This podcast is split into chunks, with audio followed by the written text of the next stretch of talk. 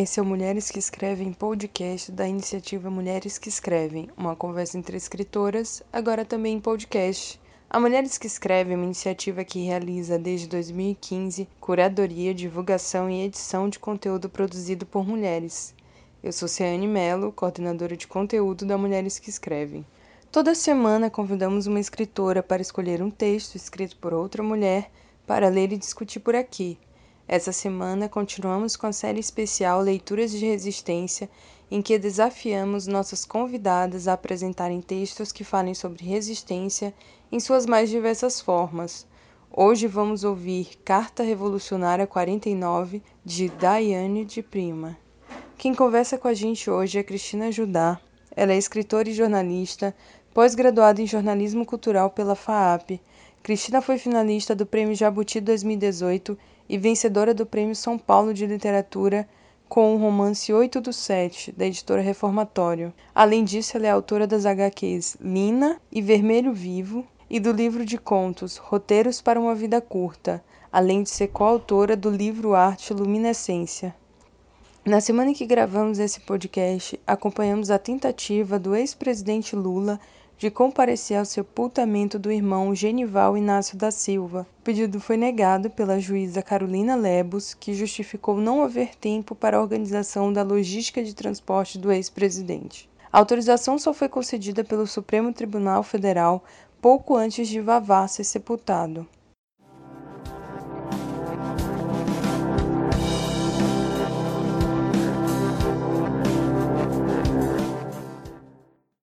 Libertem Julian Beck.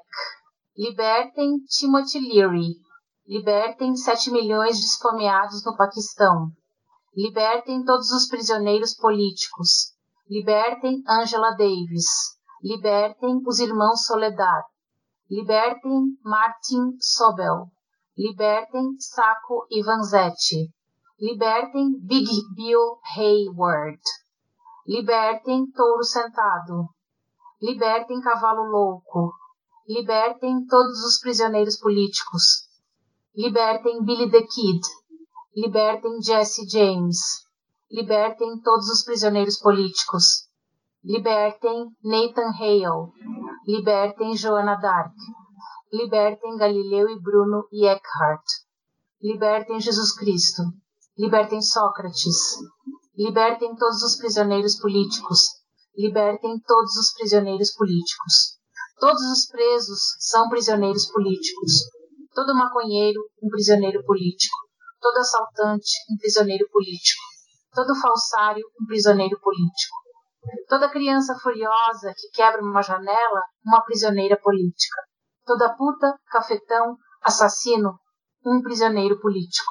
Todo pederasta, traficante, motorista bêbado, ladrão caçador, grevista, fura-greve, estuprador, urso polar no zoológico de São Francisco, prisioneiro político.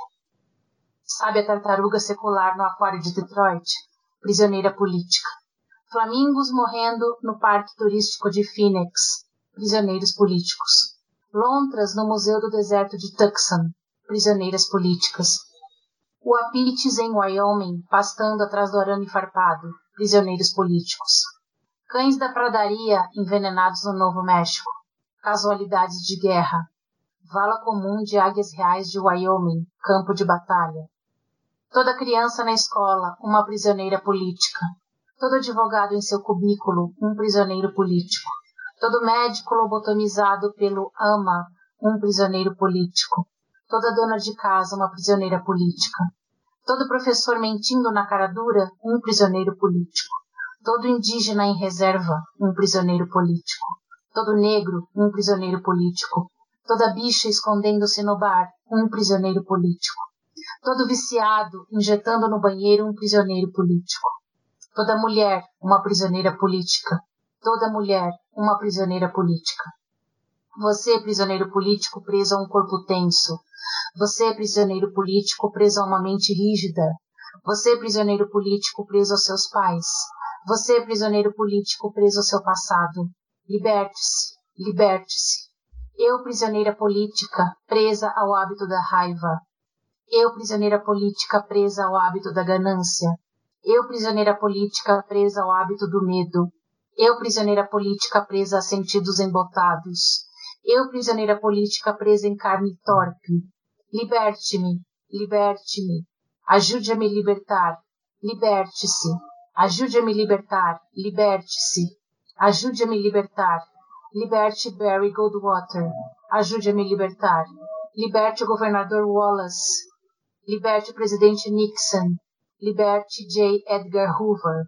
Liberte-os, liberte-se, liberte-os, liberte-se, liberte-se, liberte-os, liberte-se. Ajude a me libertar. Nos liberte. Dance.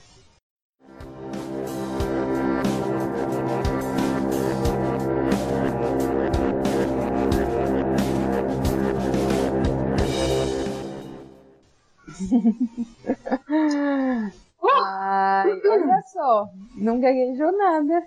Ah, teve uma hora que eu gaguejei, sim. Não, tá ótimo, que isso. então Tá vamos bom. lá, Cris. É, vou vou ser Hum. íntima e vou te chamar de Cris mesmo. Pode É, ser?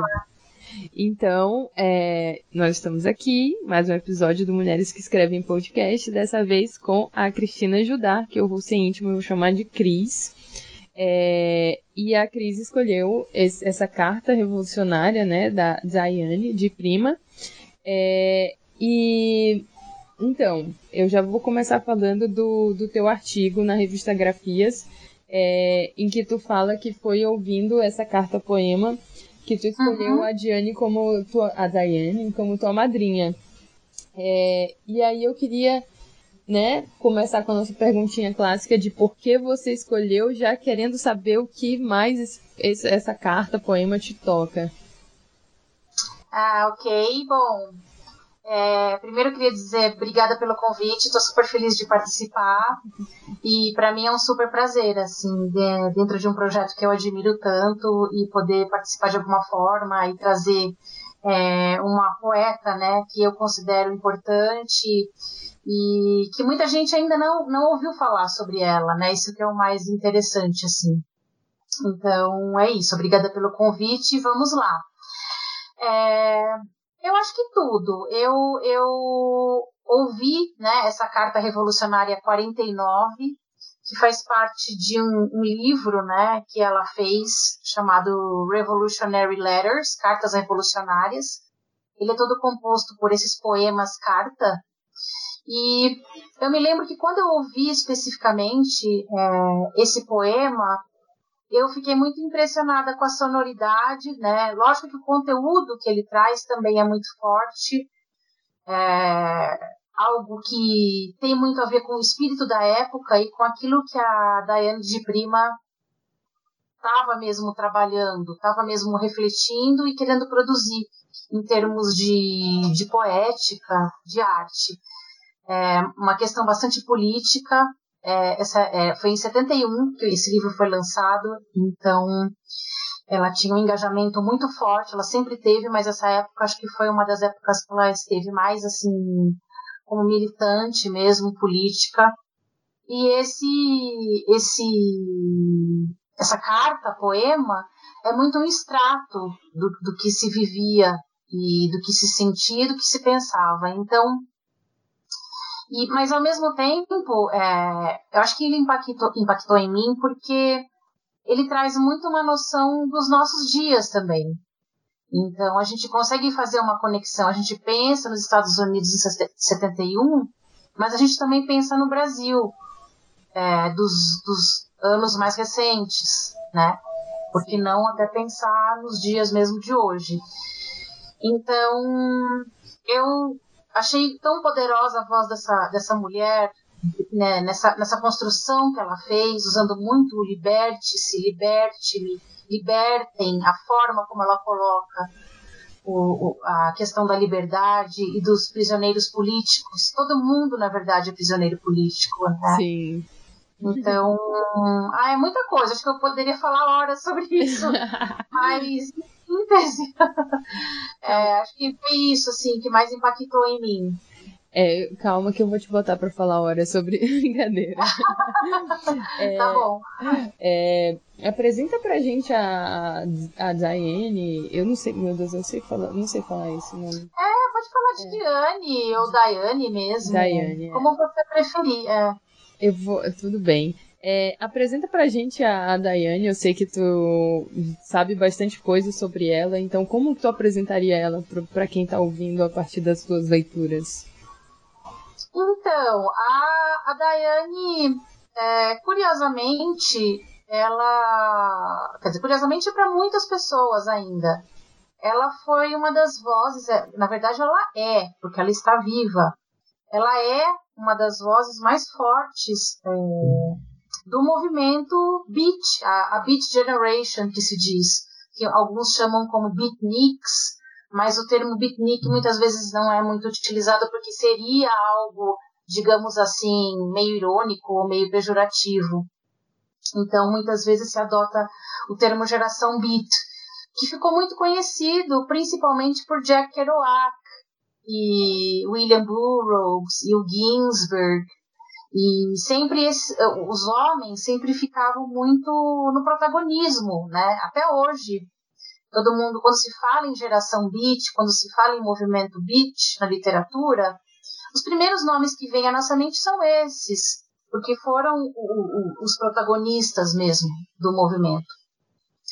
É, só que Daiane de Prima, ela foi um dos nomes mais fortes também do movimento. Ela, te, ela teve né, e continua tendo uma vida muito produtiva.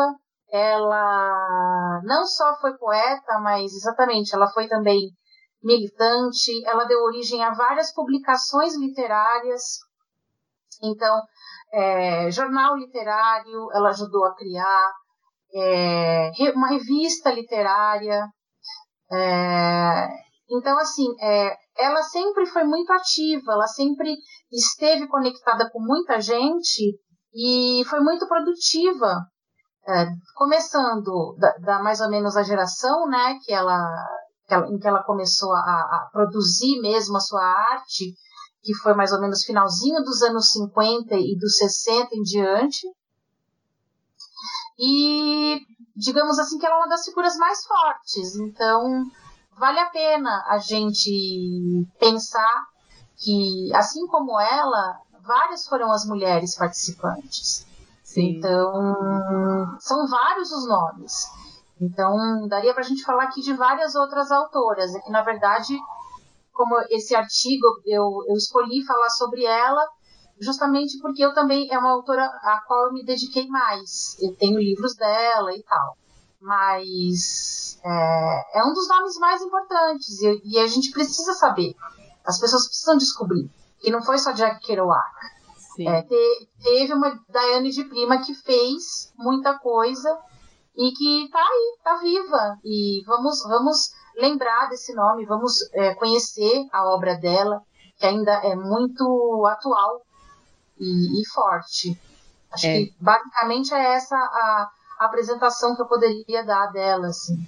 Eu acho que é uma apresentação que a gente precisa, assim. Eu fiquei muito feliz com a tua escolha do, do poema, porque eu não fazia ideia. Eu fiquei assim, nossa, como é que eu vivi esse tempo todo sem conhecer essa mulher?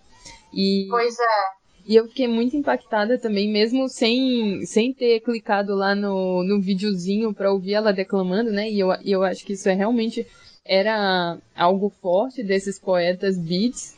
É, uhum. o, o, Ginsberg declamando, é, é para mim, é sempre uma coisa muito impactante. Então, ela com certeza também é. E, mas mesmo sem ouvir ela, ela lendo, eu, eu já senti como o poema dela flui, né? E ele é realmente muito forte. É, Sim. E deixa eu, então vamos lá. É, logo que eu li essa, essa, essa carta poema que você escolheu, é, das estruturas que se repetem nesse poema, eu fiquei bem tocada pela expressão preso político, né? Essa ideia de que todos nós, no fim, no, no fim das contas, somos presos políticos. E e não pude deixar de pensar no Brasil, como tu falou, ele é realmente um, um poema que parece muito atual pra gente. E tanto que eu comecei a. Pensei assim, ah, vou pesquisar significados para preso político e to, tudo que eu encontrei era sobre o Lula. Todos os resultados de primeira página eram tipo, Lula é um preso político ou não.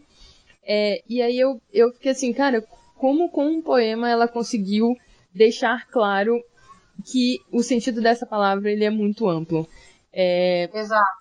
E aí eu queria te perguntar, é, como é que tu vê isso? Ela dá, ela dá uma visão nova do que é política, né? Parece que ela, ela tá ampliando tudo pra gente, tá, ou tá mostrando a realidade pra gente, não sei. Sim. É... Exatamente. Eu acho que essa visão tão é, crua e tão próxima, isso que ela traz para a gente, é fruto também daquilo que os próprios escritores dessa geração viviam muito. E ela também viveu intensamente, apesar dela ser uma mulher. De to se, se Jack Kerouac já sofria preconceitos, e imagine uma mulher é, vivendo é, intensamente tudo que ela viveu e, e, justamente da forma como eles acreditavam. Eles não separavam é, a forma com, com a qual eles viviam da própria arte. Para eles era tudo uma coisa só. Então, é, eles viviam de acordo com aquilo que eles escreviam, é isso que eu quero dizer, né? Então, é, Diane realmente, ela foi uma mulher que ela não viveu, de repente, uma, uma vida confortável, é, com um único casamento e dentro de uma casa, e aí ela sentava, sei lá, nos momentos que, que sobravam para ela para escrever sobre a vida, sobre até a política ou, ou, qualquer tema que fosse. Ela teve uma vida também intensa, ela se envolveu, ela foi militante, ela, ela participou de comícios, ela ajudou a distribuir comida para os mais necessitados, ela rodou o país, ela teve várias, vários relacionamentos ela viveu com mais de. Acho que teve uma época que ela viveu, se não me engano, eram quatro maridos. É, então, ela teve uma liberdade e uma vivência que muito pouca gente é, se permite, mesmo até hoje, né? Então, na época, imagina só isso, porque isso, se a gente for pensar, é, esse pessoal veio um pouco antes da, da, dos hippies, da geração hippie. Então, a ousadia deles realmente era muito grande, porque os Estados Unidos eram aquela, aquele ambiente absolutamente conservador, careta, com aquele modo de vida que a gente já sabe, né, como era, voltado só para o consumismo e para as relações estáveis, né. Então eu acredito que esse poema, só para né, fazendo toda esse, essa introdução para falar, eu acho que a, a, a poesia dela é tão forte e atinge de uma maneira tão direta tudo que a gente fica assim, realmente, como você falou, você ficou surpresa, você, isso te impactou, porque ela viveu isso. Ela não era uma pessoa que estava de fora falando sobre algo ou analisando algo de fora. Ela estava dentro de tudo aquilo e ela viveu tudo isso. Então é diferente. Por isso que a coisa se mostra é, numa, numa franqueza e numa espontaneidade, numa verdade que só quem realmente é, viveu todas essa, essa, essas questões, é, todas essas questões integralmente, é, poderia escrever. Eu acredito que uma pessoa que tivesse uma, um outro tipo de conduta não ia chegar nesse nível de verdade que ela chega nos poemas dela. Acho que é mais ou menos isso, assim, que eu gostaria de, de dizer sobre o impacto que ela gera na gente. Sim, é, eu lembrei de. Realmente, tem um, e dá para fazer. A gente pensa muito no Brasil, né? A gente pensa muito na, na situação que a gente está vivendo hoje. Impossível não lembrar ao ler, né? É. Eu, eu acho. Ah, eu tenho duas coisas para falar. gostei muito, ah. Eu gostei muito da tua fala, porque eu, eu, lembrei até de um trecho que eu grifei lá, que é uma citação dela que está no, no teu texto para a revista Grafias, que é, ela fala eu acredito que o poeta é a primeira pessoa a começar a moldar e visualizar novas formas e nova consciência. É, e eu acho que tem muito a ver com isso, né? Ela tá tão aberta para para ver as coisas de outra forma, para viver as coisas de uma outra forma, né? Tomando é, como parâmetro a, a época que ela estava fazendo essas coisas, que ela consegue é, ter essa, essa clareza que provavelmente as pessoas não conseguiam ter.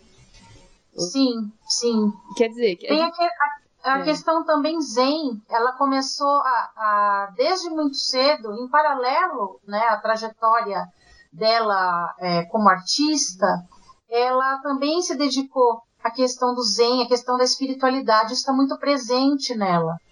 É, eu acho que essa frase dela também diz muito sobre a maneira como ela via, como ela vê as coisas. Então, isso também se faz presente na obra. É, é justamente o que eu falei. É, é, a maneira como ela vive e as coisas que ela praticou, as experiências que ela teve, não estão dissociadas da arte dela. É tudo muito integrado. Então, por isso que é tão claro, eu acredito, assim, por Sim. isso que é tão inteiro também, integral, e por isso que tá, tem tantas camadas de significado, não só uma, né? Sim. É, eu, eu, eu sou muito literalzinha. Desculpa. Uhum. Não, é que a gente tá falando de camadas de sentido e eu fiquei pensando assim. É, tal, talvez por a gente estar tá vivendo esse tempo agora no Brasil, mas essa coisa do, do preso político, é, eu fiquei pensando muito sobre isso, porque a gente ainda tem essa discussão de tipo, ah, é, por exemplo, o Lula mesmo, ah, o Lula é um preso político ou não. E aí uhum. ela chega mostrando que to todos nós podemos ser enquadrados ali em alguma daquelas. É, em algum daqueles exemplos que ela dá, né? Ou a gente é a criança que foi pra escola, ou a gente é o, o advogado Perfeito. no cubículo. Então, é... Gay que tá assustado, se escondendo atrás de um balcão de bar. Sim. É, a mulher em diferentes contextos, até os animais, né? Ela não deixa de olhar também. Então, é, é um tapa na cara, né? né?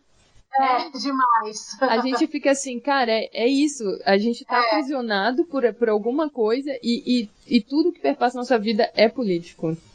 Exatamente. Não... Exatamente. É. Independente da gente ter consciência sobre isso ou não. Sim. É. Isso é o mais legal.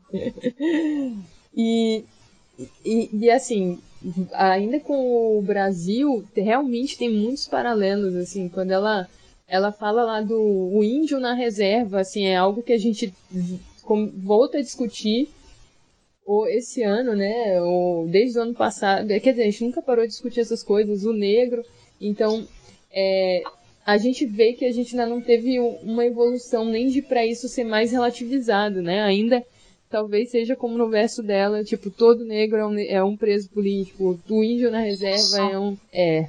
Então, agora vamos.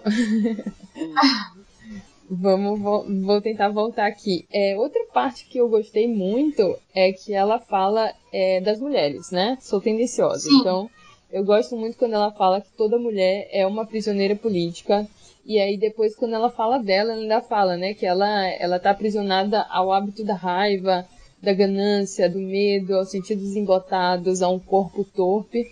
É, e aí eu fiquei me perguntando se essas prisões que ela cita, é, se elas também não, não, não, serviriam como um guia, assim, de aspectos para a gente analisar é, tipo, na, na, nossa vivência e para pensar essa libertação que ela tá, né, querendo e, e pedindo nesse, nessa carta.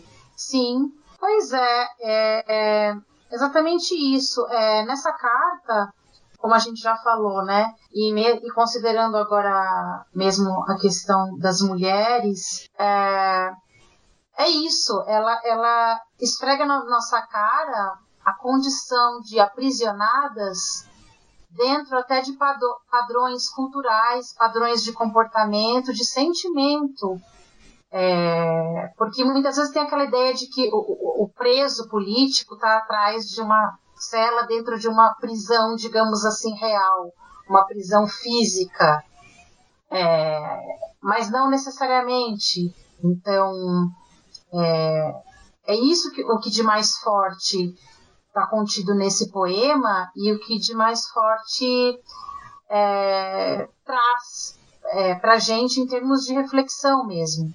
Então, pensando também é, como mulheres, a, é, tudo aquilo que a gente ainda corre atrás para tentar é, conquistar, e eu digo mais, eu acho que nos tempos atuais, a gente considerando o cenário que a gente vive hoje, trágico, a gente agora está numa situação de, de, de, correr muito e de lutar muito para não perder o pouco que já foi conquistado. Porque é, é isso, isso também ela traz um pouco para gente. É, a situação já não é nem mais de não, vamos continuar conquistando coisas. A gente está tá numa situação que está tão complicada, tão perigosa, que a gente corre o risco de perder tudo que foi conquistado do dia para noite. Sim. Das coisas que ainda, né, são, assim, tem muito para conquistar, mas o pouco que foi conquistado, ou que seja muito também, a gente está correndo risco de perder. Então, é, é, é um desassossego que ela traz para gente de é, a gente tem que estar consciente de tudo aquilo que nos aprisiona na vida da mulher, na existência da mulher, os padrões, como eu falei, de sentimento, de comportamento, até da própria como a gente cuida da vida, da vida interior. Isso também pode ser um aprisionamento, não necessariamente só algo real, né, de estar atrás de uma dentro de uma cela de prisão. A gente está aprisionada em diferentes aspectos. E, e, podemos estar ainda mais se a gente não, né, não, assim, não tiver muito atenta e muito unida. Então, pois é, esse poema realmente dá para a gente ler e reler e, e dá para a gente pensar muito sobre a nossa, a nossa realidade até hoje.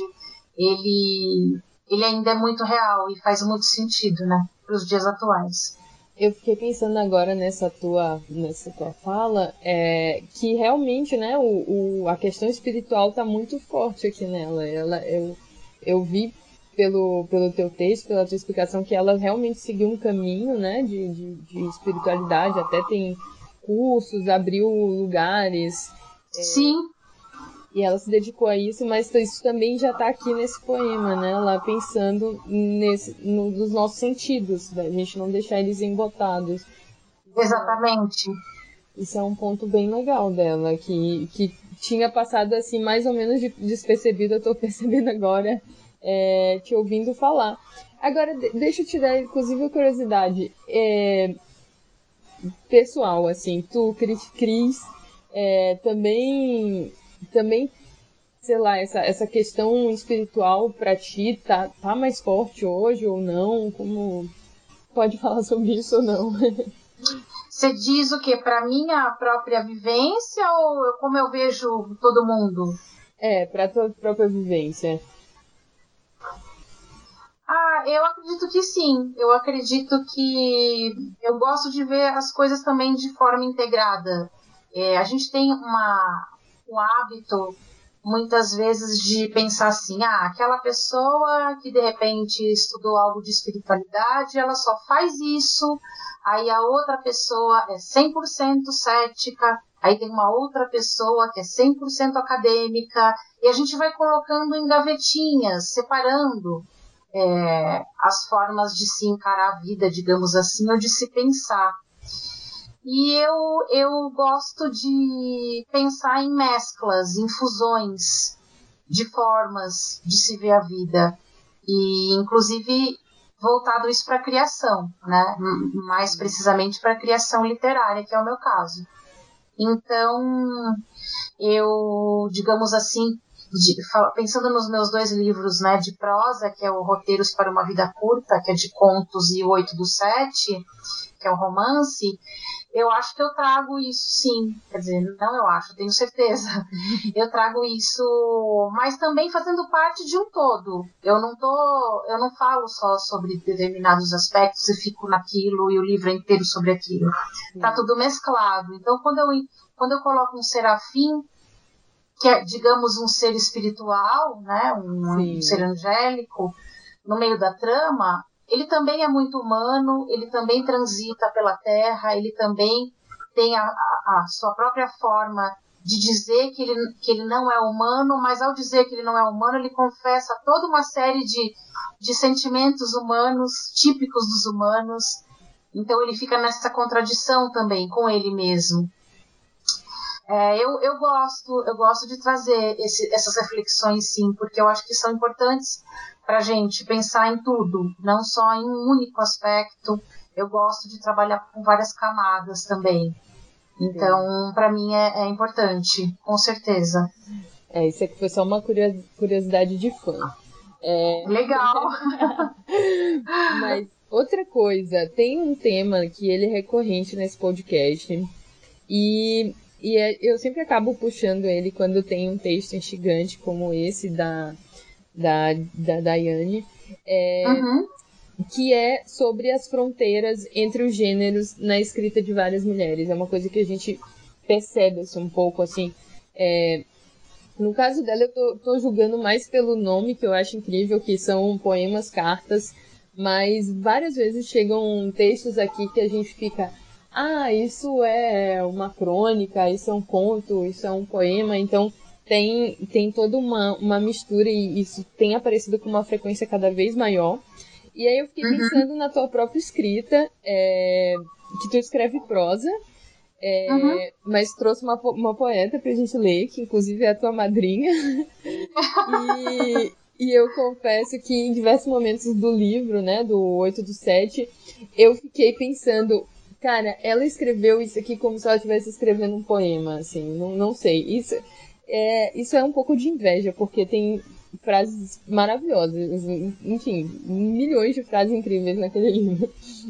E aí eu fiquei curiosa para saber como era esse teu processo de produção e como é que tu pensa essas fronteiras entre os gêneros, se isso é uma questão para ti ou não, é, enfim. Tá, ah, eu fico felicíssima que você tenha é, percebido isso e, e que realmente a gente é, trabalha hoje, muitos autores e autoras é, estão realmente quebrando essas fronteiras. É, é, difícil a gente dizer, não, porque um conto precisa ter uma estrutura XYZ, um romance precisa ser escrito dessa forma, de acordo com, com determinadas etapas, senão ele não é um romance.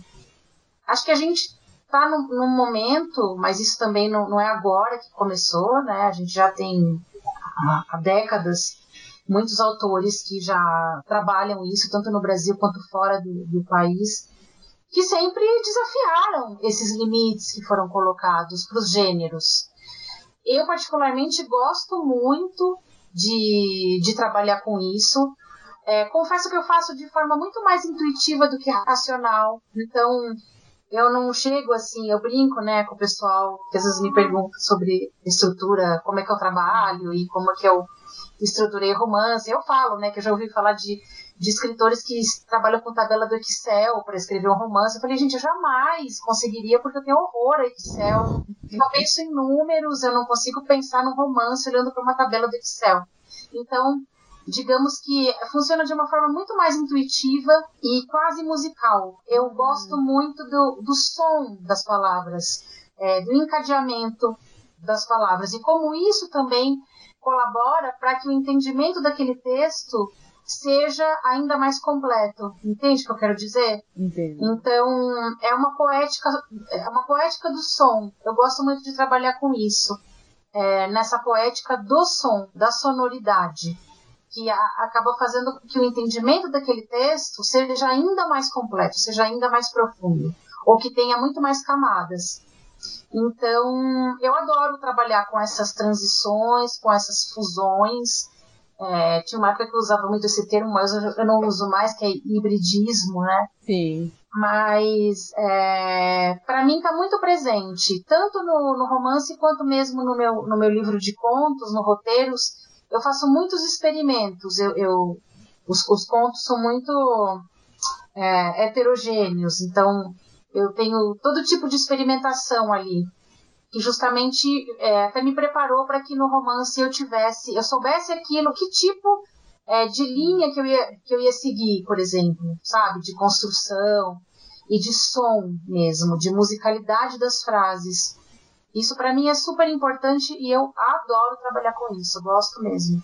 Nossa, tu me abriu um, um, um, novo. Assim, eu acho que uma nova forma de ler o teu trabalho. Agora eu vou ficar procurando esses sons É, não, adorei. Eu, eu tô ansiosa para ler o de contos agora, minha, minha próxima missão. É... Eba! Gente, eu vou fazer teu mexão, porque eu sei que a autora não pode se, se auto é, propagandear, mas vamos lá, gente. Leiam a Cris, pois vai estar todos os links aqui na descrição do episódio. Mas vocês vão ficar muito impactados também, porque é uma escrita bem experimental, é bem diferente. E tem as melhores. É... Como vamos falar? Acho que tem as melhores zoações do sexo heterossexual que eu já vi. São geniais. é... Realmente são muito boas. Eu, eu coloquei no Instagram e fez sucesso. As pessoas acharam incrível. é... Sério? Eu não vi isso. Sério. É uma coisa que eu. Ah, eu sou, eu sou muito lerda, assim, como eu fico presa na, nas coisas que eu gosto, né, nos textos que as pessoas me trazem, eu às vezes deixo passar questões que as pessoas queriam falar mais. Então, tem alguma coisa que eu queria falar sobre a Daiane que, assim, pra ti é o principal e, e a gente não conseguiu falar? Ah, eu acredito que. Eu acho que primeira coisa, é, eu recomendo para quem está uhum. ouvindo o programa para as pessoas procurarem mesmo é, saber sobre ela e tentar ter acesso às obras dela. Eu sei que tem muito pouca coisa no Brasil, infelizmente, então muita coisa está em inglês.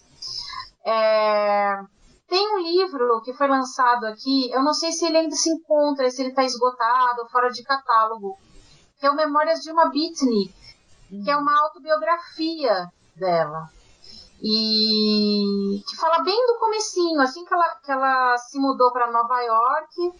Isso era o quê? Isso era lá por 57. Olha, olha quanto tempo faz isso. E ela fala muito sobre as experiências dela na, na cidade, é, como ela conheceu os, os escritores beats e fala abertamente das experiências sexuais que eles tiveram até é, na época o livro chegou a ser considerado como obsceno, alguns chamaram de pornográfico, mas é, é, é uma liberdade que ela tem para falar sobre o corpo dela, sobre a maneira como ela se relacionava com as pessoas, que é, é demais, é incrível. Eu acho que vale muito a pena, além do Revolutionary Letters, que realmente eh, não foi lançado até pelo menos até onde eu, onde eu sei, né? é, lançado em português, ele tem só em inglês mesmo e tem que pedir, é, tem que né, comprar de fora. É, mas esse livro saiu aqui no Brasil, Memórias de uma Beatnik. Então talvez valha a pena para quem esteja é, ouvindo o programa dar uma procurada, de repente achar em algum sebo, eu acho que é uma outra forma também de conhecer o trabalho dela, pelo menos durante um bom período, e a maneira como ela vivia. E como isso tava, é, até traz uma visão é, bem mais profunda é, para a gente de como, para ela, vida e arte não estavam dissociadas. Era tudo uma coisa só. Então é o que eu recomendo, assim, que me vem à cabeça no momento. Tá, então a gente já tá quase fechando, Cris. É, o programa ah. rapidinho mesmo. É, mas aí eu que antes da gente fechar, eu queria te pedir para ler alguma coisa tua, um conto, um pedaço, um trecho do livro, o que tu quiser. É, então, é Perfeito. Bom, eu separei para leitura, eu estava bem em dúvida, eu não sabia se eu lia um trecho do 8 do 7, mas aí o Roteiros para uma Vida Curta, eu quero também é, homenagear esse livro meu, que foi o meu primeiro livro, né, de, de ficção, de prosa. E eu vou ler um trecho, na verdade não, um conto, que se chama Rosário, tá? Vamos lá. Para as mulheres, acho que ele, é, ele vai significar muito para as mulheres. Um pouco de cólica, um copo de cólera, Peças pálidas de louça branca povoam vitrines, me fazem sofrer sonhos de cozinhas docilmente planejadas e pés direitos inalcançáveis de tão altos. Santa paz da redenção material, rogai por nós. Todos repetem em coro: gozai por nós. Sofás em fila sorriem com desdém, lava-louças que de tão loucas, liquidificadores liquidam ideias, exércitos de espremedores avançam em procissão, quase como papas. Pios, Santa Paz da Redenção Descarada, rogai por nós. Todos repetem em coro, gozai por nós. Mesas de centro de quatro pernas, espanadores com quatro penas, processadores de líquidos diáfanos, apitos psicossomáticos das chaleiras cromadas. A panela pressiona minhas têmporas em uma enxaqueca sem fim. Santa paz da redenção material, rogai por nós. Todos repetem em coro, gozai por nós. Penduricalhos nas janelas, uvas em cachos de vidro nas fruteiras, impávidas libélulas furtacor sobre o aparador. Na parte interna, pratos alaranjados Nadir Figueiredo, frustrados em suas transparências alaranjadas, jamais serão destaque na mesa de Natal. Santa paz da redenção doméstica, rogai por nós. Todos repetem em coro, gozai por nós. Telas de LCD e óculos 3D, relações finadas nas telas da TV, mentiras em efeitos holográficos, um tapete revirado nas pontas, criatividade escondida em dobras, cantos sujos por planos parados, panos encardidos nos vãos das moças. Santa paz da telenovela brasileira, rogai por nós. Todos repetem em coro, gozai por nós. Escovas de piaçava neo-hippies, paz de lixo desencanadas. Aspiradores aspiram uma vida mais digna. Lençóis acetinam, obedece e cala, cálido. A garrafa térmica entorna o caldo, a moça casou. Santa paz da redenção descarada, rogai por nós. Todos repetem em coro, gozai por nós. Ao sair, é estritamente necessário deixar Bíblias, folhetos de cantilenas e véus sobre os bancos. Genial. Olha, esse é o rosário. Acho que foi uma escolha perfeita para combinar com... Ah, que bom que você gostou. Sim, combina com a nossa poeta é, que, que, era contra materialismo. Pois é. É, é maravilhoso. É, bom, então eu quero agradecer a Cris. Cris, obrigado por essa participação incrível. Espero que a gente possa fazer isso mais vezes, inclusive e conversar mais. Passou voando. e, então é isso. Eu queria te agradecer mais uma vez e volte sempre. Ah, eu que agradeço. Para mim é uma super honra participar. É, de alguma forma estar tá envolvida né, com Mulheres que Escrevem, que é um projeto tão forte, tão bonito e tão interessante. É, acho que a gente mais do que nunca precisa de iniciativas como essa, é, espalhadas pelo Brasil. Então eu como escritora e como uma mulher é, contemporânea, fico muito feliz de participar e para mim é uma honra mesmo. E adorei tudo, adorei as, as, as perguntas, adorei poder falar da Daiane de Prima, é, adorei todas as reflexões que eu também sempre aprendo muito, né? Sempre aprendo mais a cada conversa sobre a obra dela e tal. Então, para mim foi maravilhoso participar. E contem comigo. Sempre que vocês quiserem, é só me chamar que eu já estarei a postos. muito obrigada, muito obrigada mesmo pelas palavras e pela participação. Eu é que aprendo nesse podcast. Nossa, eu me achava uma, uma anta e brincadeira. Mas eu mas eu ficava assim, gente, como eu vou entrevistar essas, essas pessoas maravilhosas? E, e é, é, incrível porque eu aprendo muito e, e, essa é a melhor parte, na verdade. É, então, é isso. Obrigada mais uma vez e até a eu próxima. Eu que agradeço. Até. Até.